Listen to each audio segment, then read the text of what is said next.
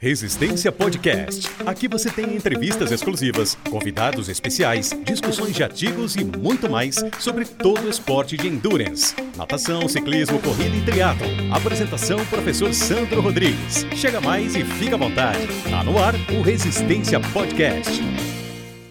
Salve, salve meus amigos do Resistência Podcast. Estamos novamente no ar com mais um programa, mais um episódio de tudo sobre os esportes de endurance, nada, pedala, corre. Dessa vez, um podcast diferente, né? Eu trago para vocês justamente para tentar trazer a linguagem é, do, do, do, ouvinte, do aluno, que também, como eu sempre digo, o Resistência Podcast tem muitos ouvintes técnicos, professores, mas nós também temos muitos atletas de diversas profissões. Então, é a segunda vez nessa segunda temporada, né, nesse segundo ano de programa, que eu trago um aluno aqui, então se sintam lisonjeados para falar a linguagem de vocês. Eu trago um aluno aqui. Eu trago meu aluno Lucas, Lucas Ruas, não sei se ele quer que seja chamado assim, né, com Ruas, mas assim, Luquinhas, muito bem-vindo, meu amigo. E como a gente, como nós combinamos, a ideia é assim, passar para os ouvintes e para os alunos a importância do aluno se interessar é, pelas métricas, pelas variáveis, mesmo sem se precisar aprofundar tecnicamente. Mas isso a gente fala no decorrer. Muito bem-vindo, é um prazer. Começa se apresentando para a galera para mostrar que você não é, não tem nada a ver com a educação física, aparentemente. Fala, Sandro. Obrigado pelo convite. É, em primeiro lugar, eu que estou lisonjeado de estar aqui. Na verdade, é, a régua é muito alta aqui, né? Eu acompanho Resistência Podcast há, há um bom tempo e já vi você conversando com muita gente que é referência para mim também aqui no nessa nessa vida do endurance. Né? O Lucas é um, é um cara normal, né? não tem nada de nada de espetacular, tem 35 anos de idade, casado, com uma filhinha que está chegando aí logo logo, a Laurinha, e engenheiro de formação, sempre trabalhei na, na área industrial, teve contato com o esporte de verdade, aí eu quero diferenciar né, o esporte da atividade física, né? eu sempre pratiquei, fazia minha, ia na academia minhas duas, três vezes por semana por muitos anos, mas eu tive contato com o esporte mesmo, no caso o endurance, de maneira rotineira só em 2019. Então, eu sou totalmente juvenil, né? A gente está falando aqui de um cara que que há três anos, 2022, né, que há três anos, é, de fato, pratica um, um, esporte de verdade, né? Durante a minha infância, adolescência, não tive, não tive o, tanto incentivo dos pais para pra praticar um esporte específico e adquirir isso já depois de velho, né? Então, é, é, mais ou menos esse que é o que é o cenário. Imagino que seja também de muitos alunos por aí. Né? Muito legal, Luquinhas. Eu falei para você que não adiantava, acabei de falar, não adiantava te dar um roteiro que eu mudo tudo, né? Olha aí, até porque já, já vou começar mudando aqui, né? Porque você fala 2019, você começou agora, em meio à pandemia praticamente, né? Então, assim, é, é, é, é o, o, antes, um pouquinho antes da pandemia, depois com pandemia, é, a pandemia foi um gatilho para você se interessar mais, você teve que lutar para não, não brochar. Como foi essa relação, já que você começou quase em vias de pandemia, né? É, você tirou proveito. O que, que aconteceu nesse meio do caminho de pandemia? Você teve que lutar ou isso te motivou mais, que você trabalhou menos? Fala para gente. É, isso, essa é uma pergunta bem interessante que você fez, Sandro. E eu acredito que quem começou durante esse período muito próximo da pandemia e não encarou muitas provas nesse é, na, na, sua jornada como como aluno de aluno barra atleta de endurance é, deve ter enfrentado também.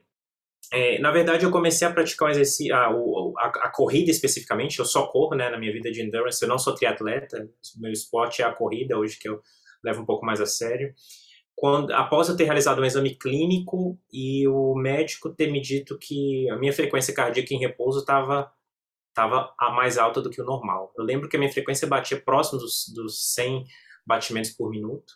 Né, naquilo, naquela época aquilo não significava muito para mim, eu andava com frequencímetro no pulso, né, já usava o smartwatch na época, não, não, não entendia talvez o que, que significava. Fiz os exames clínicos, não deu alteração nenhuma, a recomendação que eu tive é pratique um esporte aeróbico, que talvez ele vai auxiliar a sua frequência cardíaca a, em repouso a, a, a baixar. Né? Não tinha hipertensão, não tinha nada, e para o Sandro está vendo aqui meu chassi de guilo, né? Era estranho ter uma frequência em repouso de 100 batimentos cardíacos, cardíacos para um cara que na época ele pesava 60 e poucos quilos, com 1,75 de altura, né? Então, esse foi o motivo para eu ter começado a, a, praticar. O impacto disso durante a, é, para a pandemia. Eu nasci, eu de fato levei a sério o esporte durante a pandemia. Nos primeiros meses que eu corri, eu estava me descobrindo, eu estava ali sofrendo, correndo os primeiros quilômetros, era completar a distância. Quando eu comecei a seguir mais rigorosamente a planilha, antes, inclusive, de treinar com você, né, com outro treinador que eu trabalhava, o André Ricardo, é, eu, eu, eu e a minha esposa também, porque ela também treina, a gente foi educado no meio do esporte a treinar sozinho. Então, a gente começou naquele início da pandemia a treinar nos horários isolados, ou muito tarde à noite, ou extremamente cedo para não ter contato com ninguém, e sempre sozinho. Então, é, isso eu acho que virou um, um, um, algo tão interessante do, do, modelo que a gente treina, que quando a gente tem que treinar em grupo é muito diferente para a gente. Eu não sei fazer um longão em grupo, eu nunca fiz um, um longão em grupo na minha vida. Eu nunca fiz um treino de tiro com alguém puxando, ou eu, no máximo fiz, eu faço, fiz os aquecimentos, fiz com vocês, algumas séries, mas o, eu acabei exercitando um outro lado também da mente, que eu entendo hoje como é importante, que é lidar com desconforto e com a mente brigando, com o tédio, às vezes, de uma rodagem muito longa, sozinho. Né? Então, o exercício da pandemia fez isso. E o outro aspecto também importante, a gente nunca foi atrelado à prova. Né? Então, eu, eu, eu posso contar nos dedos da, da, da, metade da minha mão quantas provas treinado eu já fiz. Eu não fiz mais do que três provas que eu fui treinado de verdade, que eu me preparei para aquela prova. Né? Uma eu fiz com você, que foi a prova que talvez eu tenha mais me preparado, e estou me preparando agora. Mas... Então eu acabo não tendo a necessidade de buscar a prova. Onde que estava minha motivação nesse período? É, em enxergar o meu progresso. E aí que entra a nossa conversa das métricas, né? Como que a gente enxerga o progresso no dia a dia e brincando com, com as métricas, com a, a percepção fisiológica de como ela evolui, com a própria percepção de esforço num, num, numa mesma distância ou num, num, num pace que era que há, há, cinco meses atrás eu tinha um esforço, hoje eu tenho outro esforço, tudo isso eram elementos que me deixavam é, que me motivavam a continuar treinando, porque eu conseguia enxergar o progresso durante o processo, ao invés de precisar de uma prova para aquilo. Né? Uma prova dura, pode durar 20 a uma, a uma hora, uma hora e meia. O treinamento dura, a gente faz aí é, 25, 10, 15, 20 horas por semana. Se eu não gostar desse período de treinamento, não, não vai ter graça. Muito legal, Luquinhas. Nossa senhora, e quanta coisa rica você falou. Comecei a anotar aqui, cara vai, vai, vai dar quatro episódios, brincadeira. Temos que deixar em 40 minutos, que é o que a galera escuta. Mais que isso, não escuta. Mas muitas coisas legais aqui, Lucas. Então, assim, a primeira coisa que você falou, né? É um dos primórdios nossos, né? Que você falou de treino em grupo, né, cara? Então, para a gente, o diferencial que eu sempre te falei, né, da, da assessoria, por exemplo, é que o treino em grupo é assim: é, é pessoas que gostam da mesma coisa em comum se reunirem para conversar, para entender como vai ser o treino, até no máximo para aquecer junto, né? E para depois dar risada, tomar um café, contar do dia, ver da Laurinha, né? Porque é isso. Então, assim, aí cai na, naquela régua que eu te falo, que duas, duas pessoas treinando junto corre um sério risco de uma treinar mais, a outra treinar menos. Então, é respeitar o treino individual. Lógico que treino em grupo serve, os kenianos que o digam, né? Mas, assim, tem que tomar cuidado para respeitar a individualidade. A outra coisa que você falou, Lucas, é, para fechar, que é assim, o seu batimento de 100, né? Então você usou o estranho, né? Mas não é, é, não é necessariamente patológico, por exemplo. Então, como você disse, né? Feitos os exames, a gente falou em, outros programas aqui, eu falo nas minhas aulas que, por exemplo, a, a frequência cardíaca máxima, que também, assim como a de repouso ou a de limiar, ela está atrelada ao número de receptores, vamos falar da máxima, receptores beta-adrenérgicos que a gente tem no coração. E aí, resumindo, já que o programa é para o usuário, não para o professor hoje, eu e minha esposa fizemos a meia maratona em Floripa, provavelmente com a, mesmo com a mesma sensação de percepção de esforço, né? Para uma, uma Z2 ali de meia maratona. Então, nós sentimos o mesmo grau de cansaço e ela fez a 171 batimentos cardíacos médio e eu fiz a 151 e nós dois com o mesmo nível de cansaço isso significa que, é, que ela não é mais descondicionada ou bem condicionada que eu. e sim porque, obviamente, temos que descartar o patológico, a alimentação, o que, que a gente está fazendo com o nosso corpo, mas que pode ser relativamente comum pela quantidade desses receptores que a gente tem no coração, ela tem uma frequência cardíaca mais alta e, consequentemente, uma frequência cardíaca de prova mais alta que eu, com a mesma sensação. A pergunta que não quer calar, se você quiser comentar em cima disso, depois sua frequência baixou muito pouco com exercício, entre aspas, eu não gosto desses termos, mas normalizou, ou eu estou certo e ela, mesmo assim, continua sempre mais alta que a dos outros? Então, é, uma, é uma pergunta legal. A frequência de repouso depois disso foi um, é um, é um, dado que eu comecei a acompanhar, depois que eu comecei a estudar sobre endurance mesmo, eu, eu gostei de, me de, de monitorá-la o, o, máximo possível e us, usando um sistema de medição o máximo o mais confiável possível e até porque dá para calcular a frequência em reserva também, né? Então eu tentei chegar na minha frequência máxima, chegar na, na minha frequência em repouso para fazer a diferença ali, ter quanto que é a minha frequência de reserva que dá para usar durante a atividade física, né? Mas respondendo a sua pergunta, é, hoje ela chega em 49, 50 batimentos por minuto em repouso. É metade do que eu tinha em abril de 2019. Né? Então, aí são, são quase três anos. muito legal, muito legal. Mas quando a, a, a, sua. Você suporta bem uma frequência, entre aspas, relativamente alta durante o treino, né, Lucas? Isso assim é bem claro também. Sua frequência, por exemplo, você falou que nós, e é bom sinal, baixamos a de repouso, mas você corre com, com, com um nível de esforço baixo relativamente, com uma frequência que para outras pessoas seria mais alta, não é isso? Exatamente, exatamente. Eu não, uma rodagem leve, leve minha, quando eu falo leve de verdade, né, o talking pace ali, o pace conversando, é, ela vai ficar entre 165 e 170 batimentos por, por minuto, né? E olha que legal, a minha máxima de corrida é 171, né? Então, ou seja, Mas... se, eu, se eu quiser o que muitos treinadores ou muitas, principalmente usuários, querem, né? Se eu quiser equalizar eu com o Lucas, ou eu vou morrer ou ele vai ter que caminhar, né, Luquinho? Exatamente, exatamente. Numa prova de 5K hoje, eu, eu, cons eu conseguia, alguns meses atrás, chegar a 198 batimentos no pico, né? É. Que, que foi aquela prova, né? A primeira prova que, você, que a gente começou, você decidiu mudar para cá. Eu falei, não, usa essa prova como teste, eu já vou pegar todos os dados de limiar, de frequência cardíaca então, pode, pode se matar. Eu já vi que você gostava do negócio na nossa entrevista e não foi essa prova aí, Luquinhas? Foi exatamente essa prova aí, Sandro. Você viu como teste, você viu como o meu definição do meu limiar foi, foi sensacional e, e, e bateu exatamente, né? Tanto que esse limiar imputado ali foi, a gente conseguiu utilizar por um bom tempo e deu uma curva de ascensão bem interessante depois, depois dele, né? Mas eu acho que tem um ponto também interessante, até se a gente for explorar, se você me permitir, Sandro, é, quando a gente fala de frequência cardíaca, que é justamente a confiabilidade do método do, da, da, medição, né? O, o que, que a gente está usando para medir, né? E eu, eu cheguei a usar um tempo a medição da a, o PPG, né, que é o método que, que é por iluminação que está nos nossos relógios, e, infelizmente, esse método ele tem um, um, uma incerteza muito alta quando praticando exercício. Né? Então, veja bem, a gente compra um smartwatch, né, um relógio que é feito para isso, mas a incerteza dele durante atividade física, por causa do suor e do movimento, ela é um pouco mais alta. E eu queria ter mais exatidão nas minhas zonas cardíacas, justamente até porque eu comecei por causa do coração, e, e quando a gente se aprofunda nos, nos estudos na literatura, a gente entende que realmente o mais próximo disso são as cintas cardíacas, né? Que elas, elas pegam, elas realizam a medição através dos, dos, dos sinais ali, eletromagnéticos que estão sendo emitidos pelo, pelo coração e aí a gente consegue ter uma medição mais confiável. Interessante que quando eu substituí para cinta, a minha, meus a minha média de batimentos foi quase 20 batimentos acima do que eu já tinha.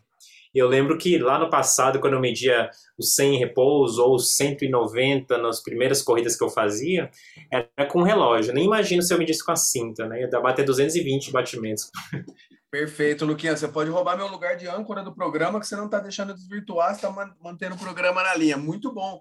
Isso fica até praticamente entendível, né, Lucas? Porque assim, o, o, o, infravermelho ali, né, a luz, ela vai perder conexão, principalmente em relação ao movimento corporal, e é por isso que a tendência é, é, é, é, é diminuir essa média de batimento, né, que você falou, e não ser preciso. Fora isso, né, Luquinha, você pode, você que é a estrela do, do programa hoje, tem um ponto principal, o cara gasta 5 mil num relógio, que mede um monte de coisa e não compra fita, que a fita é o condutor, não é? É a fita que vai, inclusive, passar algumas métricas para que, que eu, no caso, seu treinador, analise. Fala um pouquinho para a galera ver como você entende da mortadela.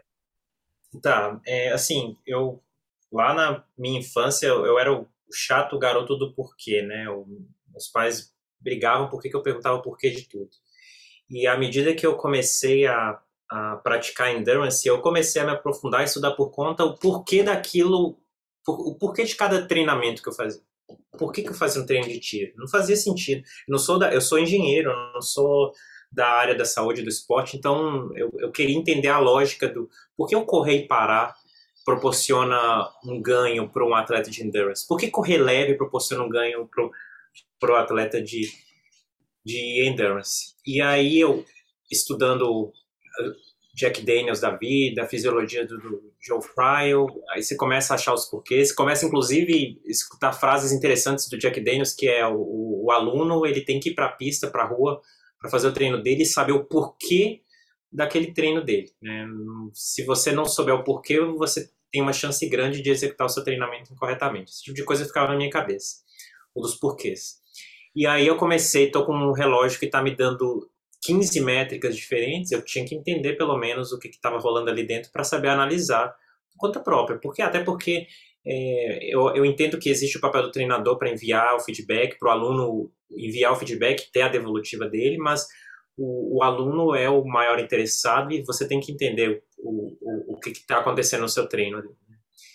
E à medida que eu fui que eu fui me aprofundando nessas métricas, eu fui entendendo realmente o que que cada as respostas mecânicas e fisiológicas que cada uma delas tinham na minha corrida, enxergando o que, que poderia dizer ter relação com progresso ou não, o que, que eu precisaria olhar a longo prazo, a curto prazo, e até mais do que isso, entender que eu não podia compreendê-las, analisá-las cegamente, que elas servem só como um guia e que elas não são o parâmetro principal de decisão quando a gente pratica o endurance. Então, assim, você tem todas as métricas, né?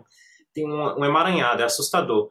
Mas, no fim das contas, elas sozinhas, elas não vão te, não vão te guiar. E aí, até uma frase que eu brinco aqui em casa, que é o romantismo do endurance. Que, por mais que a gente tenha 50 métricas diferentes, potência, tempo de contato com o solo, cadência, largura de passada, é, decoupling, aí entra o Training Peaks com TSS e entre outras, o Endurance ele é romântico ao ponto de uma das métricas principais que a gente tem que utilizar para tomar a decisão nossa é uma métrica qualitativa e não quantitativa, que é a percepção de esforço. Se você seguir a percepção de esforço, você consegue tomar, em muitos casos, a, a a decisão mais adequada no seu, no, no seu treinamento. Então, acho que também gerou esse equilíbrio, Sandro. Entender as métricas me mostrou como eu não posso sempre depender delas, que eu também tenho que, que eu tenho que pesar muito mais o qualitativo. Perfeito, Lucas. Perfeito. E eu tô todo arrepiado aqui, cara. Porque assim, a gente sonha em, em aluno que interesse, que a gente quer que o aluno meu, aluno profissional de educação, professor de educação física, ou aspirante a, né, estudante de educação física, é, entenda esse conceito, esse contexto, e quando a gente vê um engenheiro abrindo mão da, da, não abrindo mão, né, levando em consideração também os dados subjetivos, né, as métricas qualitativas em detrimento do quantitativo, isso é muito legal, mostra que você realmente é, é, é entendeu o conceito do endurance, né, aprendeu a avaliar a ponto de, né, Lucas? Olha que loucura, né, que que é que antagonismo. A gente estava brigando outro dia, brigando no bom sentido, né? que eu querendo que você mantenha o treino regenerativo dentro da métrica física e você insistindo comigo que pela percepção do esforço você podia estourar e eu falo não, mas se o seu teste de limiar novo deu isso, eu não quero que você estoure, eu quero errar para menos. Então, conta um pouquinho desse episódio aí, é isso ou não é? É, isso é legal, Sandro. É, e eu, eu acho que é uma, é uma relação muito bacana entre treinador e, e aluno para tentar achar um, um ponto de, de, convergência e eu acho legal a sua postura para comigo de não de não ser imperativo tem que ser porque tem que ser você quis me fazer entender e, e eu até tomei nota disso esses dias quando eu estava estudando sobre a, a proposta do, do, a proposta metabólica do, né, do, do, do treino versus esse essa essa essa métrica qualitativa que a gente estava conversando agora, que no caso é a percepção de esforço. Onde que eu quero chegar? Quando a gente, quando eu estou treinando e vejo o Z2, Z3, Z4, está muito claro para mim nos treinos que tipo de esforço metabólico que eu tenho que fazer em cada uma dessas sessões. É, eu lembro, eu lembro da, eu brinco aqui que eu lembro do, da dor que eu tenho que sentir em cada uma dessas sessões. E o, eu corro muito por percepção de esforço, né? Eu, eu tem dia que o meu longão ele vai sair 10 segundos de diferença de média no mesmo trajeto porque eu não me senti do mesmo jeito. Eu medi meu HRV, eu tive um dia estressante, eu tento balizar isso, por exemplo. Mas o regenerativo é um caso interessante porque e, e, é um treino que é, é famigerado aí pelos alunos como a gente tem a gente, o, o, corredor tem dificuldade de correr leve, né? Por mais que esteja leve na minha percepção de esforço, eu levei muito tempo para entender que eu tenho que ser intencional na, na prática do correr devagar. Então, não adianta ser leve na percepção de esforço. Você tem que intencionalmente correr muito fraco. É, é, foi esse a interpretação que eu tive que chegar. Então não adianta, eu, eu tô me sentindo bem, tô leve. Não, não serve. Tem que, tem que ser menos do que isso. Isso, Lucas. E, e falando em zonas de treinamento ou domínio de intensidade, né? Uma coisa é você sair de, de um domínio para o outro, né? Então, assim, para quem acompanha nossos programas, e você também, a gente tem ali primeiro limiar, segundo limiar, e a gente tem três domínios, abaixo do primeiro limiar, entre os limiares e acima do segundo, né? Então fica fácil a sua percepção de esforço para quem entende como você, eu, fica aguçada quando você muda de domínio. Mas, poxa, quando você já está no leve, que é um treino de endurance, para baixar para o muito leve, o negócio é muito sutil. Então, às vezes, você vai estar tá sentindo que está fácil, mas nesse regenerativo a gente quer algo mais que fácil, porque a gente não quer, entre aspas, quase, resposta metabólica nenhuma para o treino de amanhã. E aí você pode explicar para os nossos ouvintes se é isso e um pouquinho da interconexão de carga, explicando com com a visão do ouvinte, o que, que é interconexão de cargas, já que a gente está falando do treino regenerativo, para não atrapalhar o treino de amanhã. Comenta aí um pouco sobre isso. É, eu acho legal essa diferenciação que você faz, aí, né? saindo do Z1 ali para o Z2, é, é, é, muito sutil, é, e isso às vezes acaba sendo incômodo, porque para ficar no Z1, talvez você tenha que fazer um ajuste mecânico, né, biomecânico ali para você mudar, a cadência aumenta um pouco. No meu caso, quando eu vou para o Z1, a minha cadência ela aumenta muito, minha largura de passada fica minúscula, e aí o corpo vai se incomodando, logo, logo você quer dar uma largura de passada. Então, o meu desafio ali é, é manter um reloginho ali dentro daquele, da, daquele daquela mecânica que eu tô, que eu, que eu tô realizando. Então, hoje, hoje eu encaixo de maneira intencional.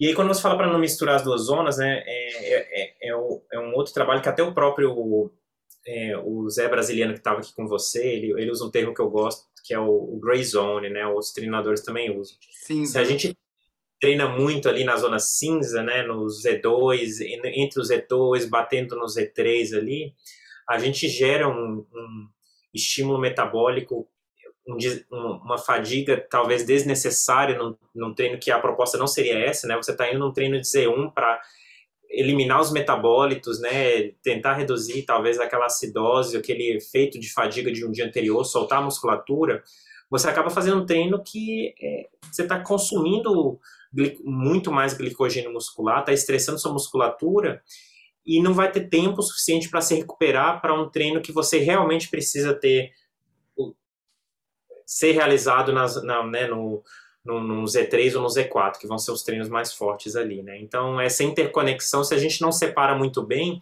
a gente vive. Aí o treino que seria muito mais forte acaba ficando mais fraco, porque você não está pronto para fazer, você não está descansado o suficiente, o treino que era fraco vira um treino mais forte e você acaba nunca é, permitindo aquele, a, aquilo que a gente quer, que é elevar o nosso limiar, né? Com um estímulo realmente forte, aumentar o nosso teto, porque você nunca vai treinar naquela velocidade máxima ali, ou velocidade alta que você precisaria. Exatamente. Essa interconexão de cargas é para deixar você num estado de prontidão para que no dia seguinte você esteja apto a executar aquele treino proposto, né? Então, assim, é, dando um exemplo prático, talvez, para o ouvinte aí também, é, se, se, a gente tem um treino regenerativo hoje, talvez porque seja amanhã ou depois da manhã, a gente quer, vai te apertar um pouco, né? E se você não faz esse regenerativo na, na, na, na, na intensidade prevista, é, você pode até fazer o treino sentindo leve, mas pode sobrar um resíduo para o dia seguinte para você não colher o, o, que poderia colher desse treino. E o contrário também é válido, né, Luquinhas? Isso é importante você falar, você já até falou isso. Às vezes, e aí, quando o professor pede para apertar, o aluno fala: Não, não vou apertar tanto assim. Não, e aí a gente quer que aperte, justamente que a gente espera que você esteja no outro dia, talvez tenha um off ou outro regenerativo, para elevar o seu nível de aptidão física. Tem um, tem, e adicionaria ainda também, não sei se meu conhecimento limitado permite, mas é, ontem, por exemplo, eu realizei uma sessão de 24 quilômetros. É, foi um treino mais. Estou vindo de uma sessão aí, de volumes mais altos nas últimas semanas, né, então já tem um, um, um, cansaço aí um pouquinho acumulado. E hoje eu tinha um regenerativo para ser executado um dia, logo um dia após os, 24 quilômetros. Eu brinco com, com você, Sandro, que esse regenerativo da segunda é o meu treino mais difícil, porque ele é um dia depois do longo, né? Só que eu já eu, eu já consegui comprovar como ele é realmente restaurador se eu fizer, correta, corretamente. Agora eu estou fazendo bonitinho, como está prescrito ali em Z1, e eu saí de casa com as pernas duras, pesadas, quase sem conseguir andar direito. Voltei para casa novo. Né? Então, o, só de soltar a musculatura, dar aquela limpada, é, já fez diferença ao ponto de eu notar que eu vou treinar muito melhor amanhã por eu ter feito um regenerativo decente hoje e ter me recuperado o treino de ontem. Ele ajudou na recuperação realmente. E você vê que você descansou mais treinando hoje do que se você não treinasse, por exemplo, né? Exatamente. Eu ia estar duro até agora. Exatamente. Gente, olha aí, para vocês entenderem, porque eu chamei esse rapaz aí fantástico, né? Que eu tenho um apreço, não só porque ele se mergulhou no mundo do Endurance, eu gosto também, mas como uma pessoa, ele, como a Gabi, a família, a Laurinha também, que vai seguir os mesmos caminhos, mesmo com pouco tempo. Luquinhas, mas para quem não te conhece, além de eu, de eu ter massageado seu ego agora aí, né? Então, você já falou da frequência cardíaca, que você começou depois de mais velho, exercício, né?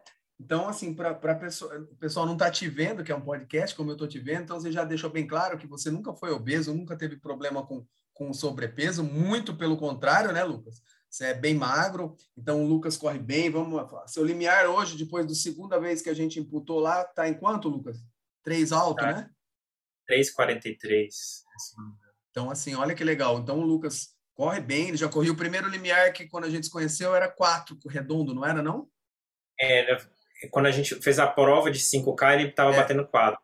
Aí, aí, a gente jogou um limiar para volta de 4, olha como você foi melhorando, é muito legal. O que eu estou falando isso é que assim, dá para ver que o Lucas é, é magro, já gostava de correr, tem um bom pace, mas eu acho que se tiver que mostrar para o pessoal, Lucas, a nossa briga aqui e o nosso, nosso desejo, já que uma vez que você é novato, a parte metabólica sua, cardiorrespiratória, responde muito bem, né? Talvez seu grande desafio comigo e aí, pensando em futuro, é a parte mecânica, não é, Lucas? Fala um pouquinho do, da biomecânica e como você está fazendo como engenheiro, como aluno Caxias, para cuidar disso e um pouquinho dos nossos papos, que agora é hora, já massageei seu ego, é hora, da, hora das porradas.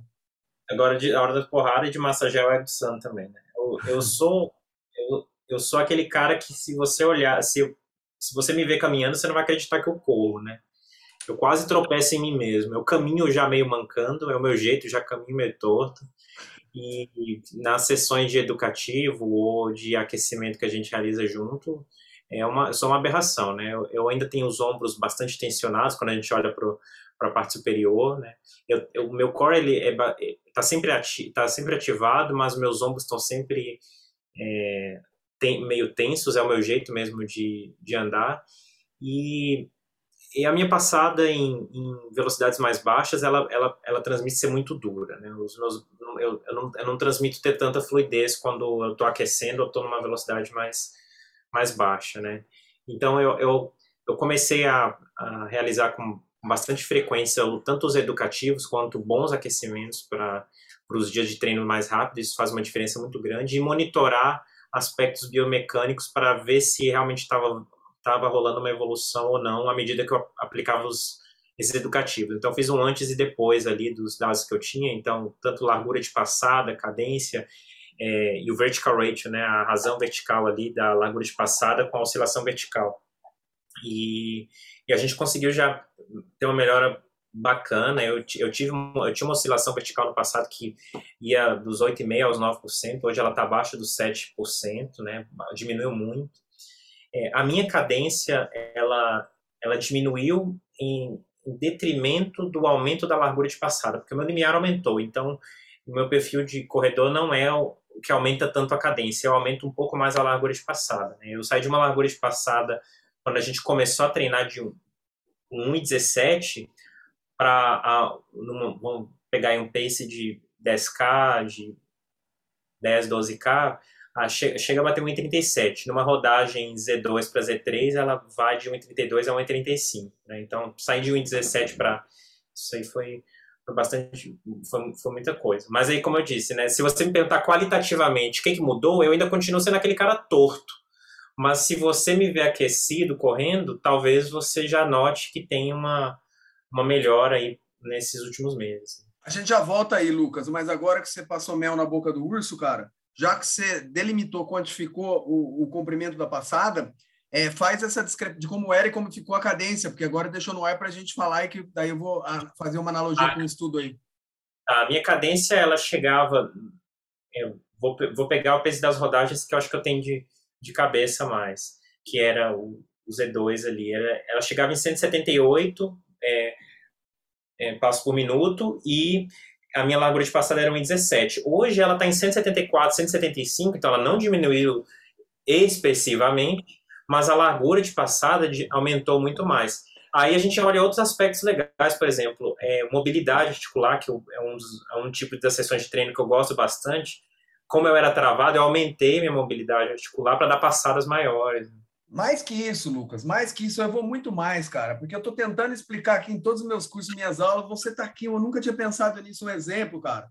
O grande problema é o pessoal que fica me chamando, o Cássio, a gente já brinca, né, de terrorista biomecânico, ou fica falando, não que não tenha, né? Então, uma coisa é você pegar um, é, e falar como o Lucas, não, mas a minha cadência diminuiu. Perfeito, só que quanto era a sua cadência? 178, 174 está muito próximo, então ninguém quer normatizar todo mundo ao número, muito menos ao 180. O que a gente quer falar, para usar a ciência a nosso favor, é que se chega um cara com 150 de cadência, 160, o que infelizmente não é incomum, sabe? Você querer justificar isso. É, ah, não, é porque meu pace, meu.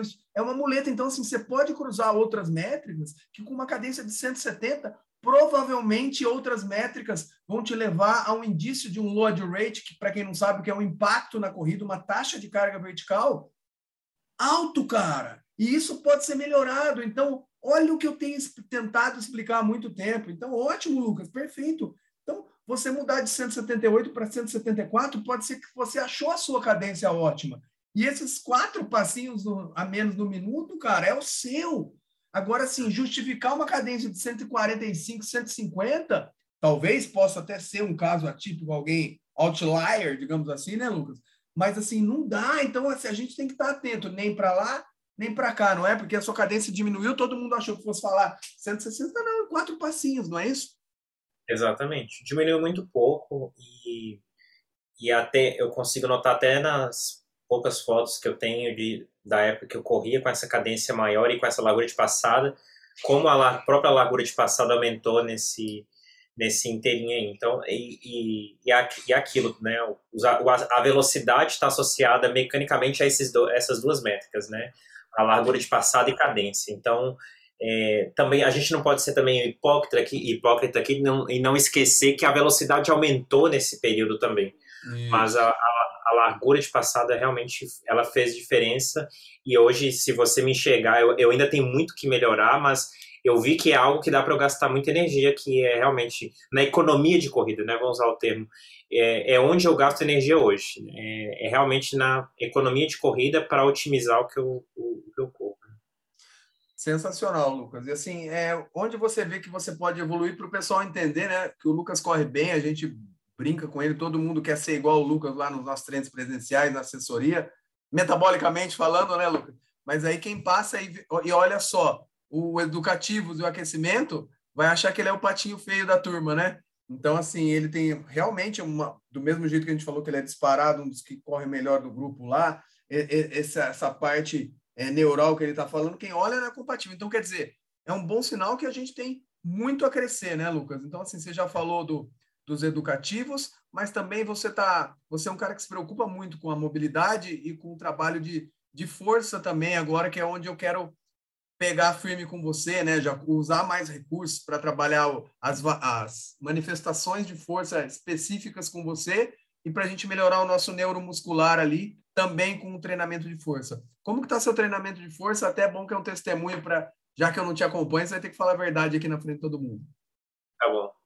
É, faço as minhas sessões de força hoje em casa, né? Eu tenho uma montei uma estruturinha aqui com com pesos, e eu já eu tinha e serviu, me serviu bastante durante a, a pandemia, até que a disposição é, é bacana para isso.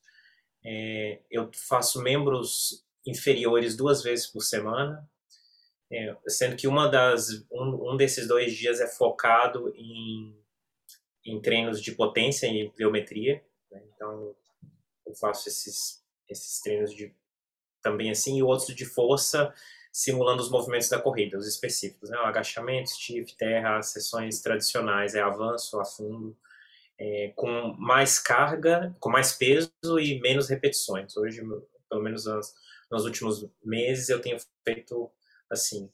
É, faço bastante também trabalho de core superiores para não, não, ficar desbalanceado. Entendo também que ter uma estrutura boa de superiores e uma musculatura superiores é, resistente, ela assegura que os inferiores não sejam tão penalizados para carregar o que está em cima, né? Um, um, abdômen, um abdômen ativo, glúteos ativos, eles ajudam a preservar os, os membros inferiores, né?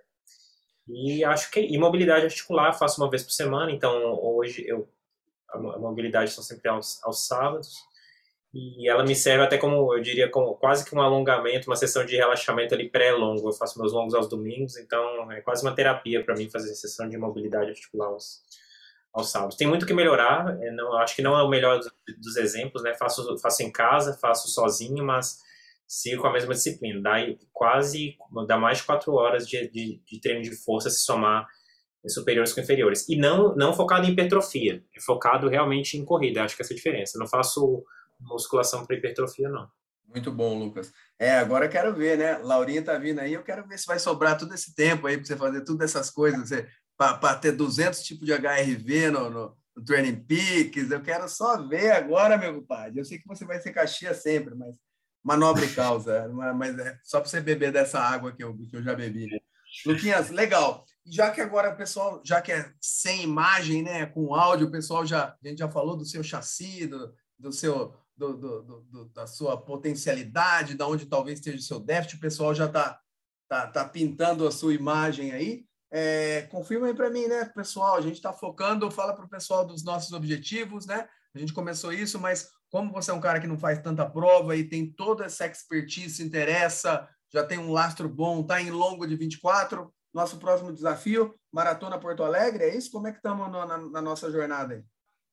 É isso aí, Sandro. Então, acho que para celebrar meus três anos correndo, vou completar exatamente em junho. Vou tentar a minha primeira maratona. Estou me preparando com você para a primeira maratona. Né? Correr os 42 quilômetros em Porto Alegre. É...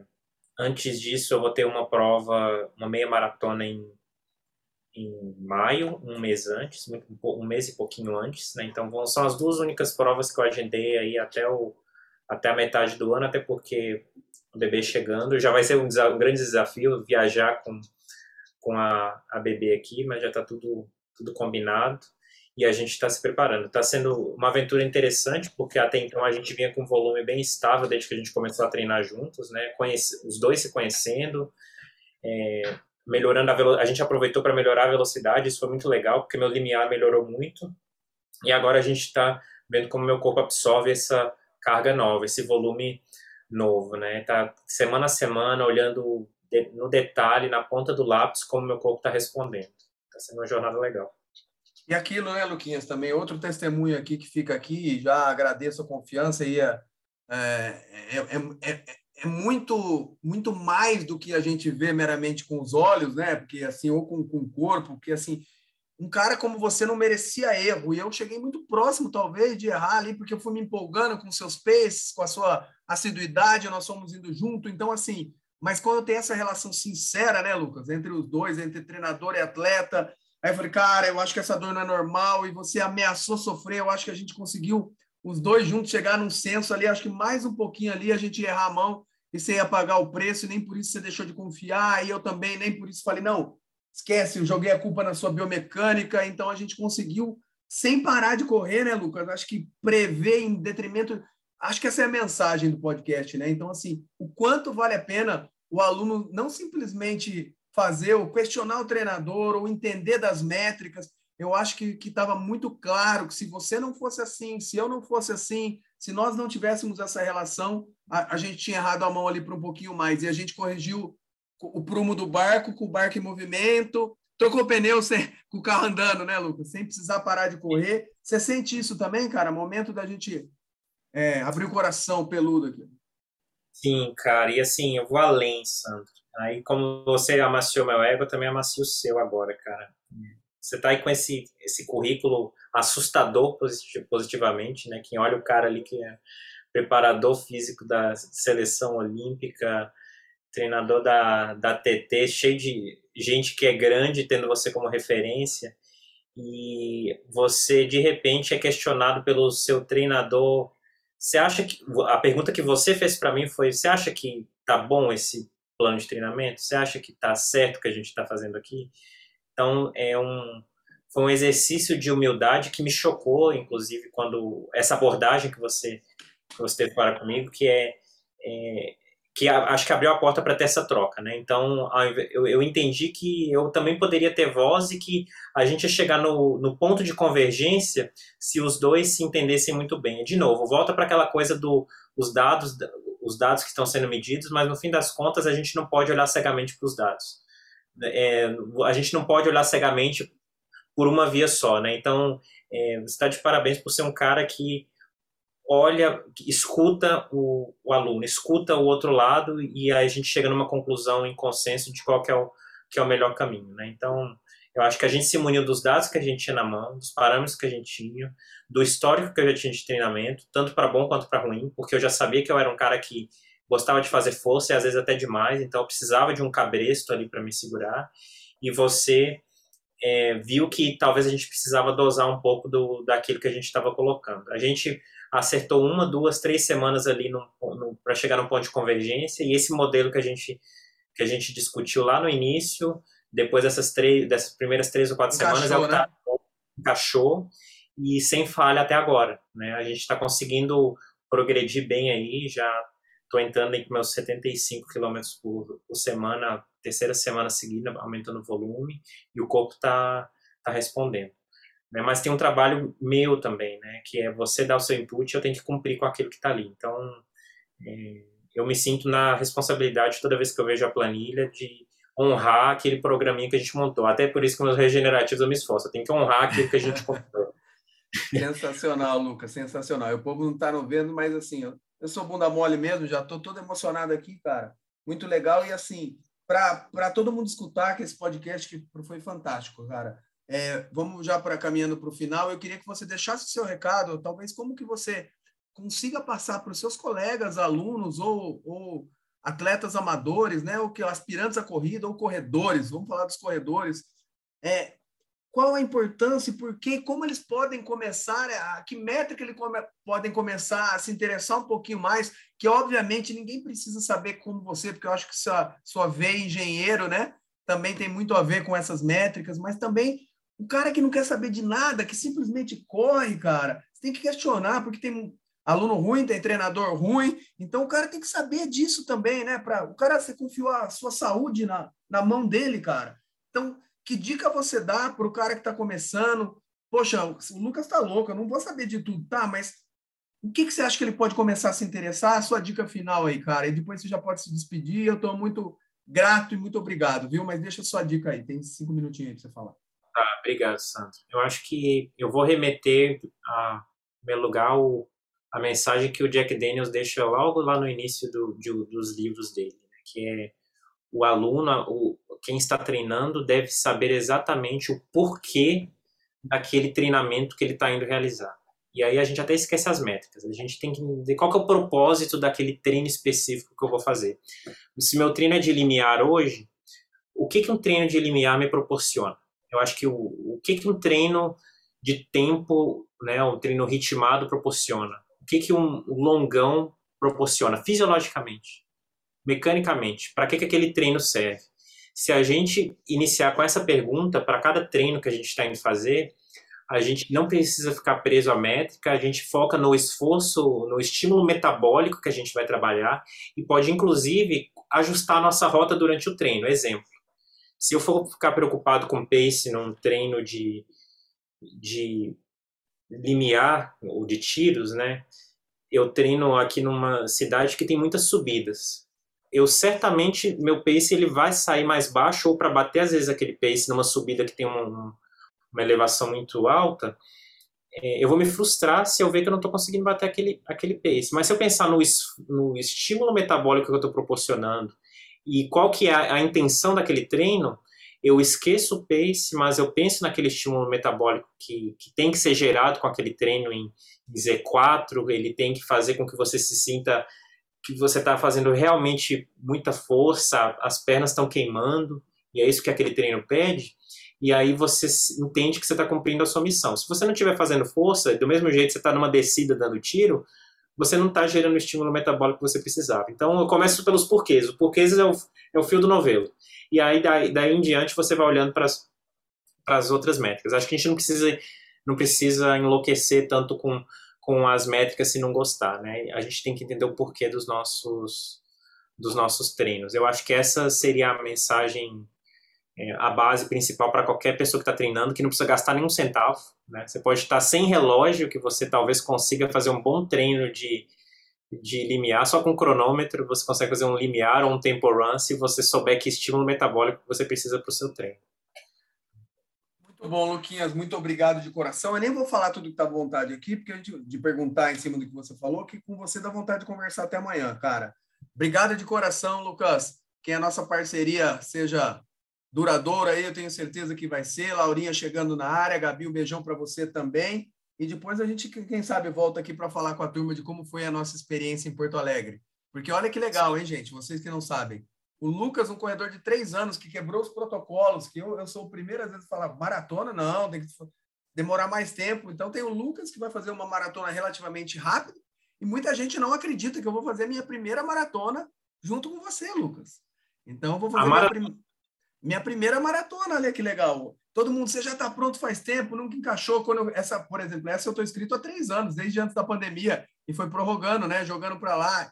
Então, mesmo fazendo alguns meio irons tal, eu, eu, eu, eu, erro para mais. Né? Então, eu acho que eu tenho que esperar eu tá, achar que eu estou perfeito, e se eu esperar isso, eu já vi. Com 50 anos, daqui a pouco eu não faço minha maratona. Então, tem histórias boas aí. Obrigado de coração, meu irmão. Um beijo no seu coração. Pode se despedir da turma aí. Obrigado, Sandro. Eu que agradeço, reforço que estou lisonjeado pelo convite.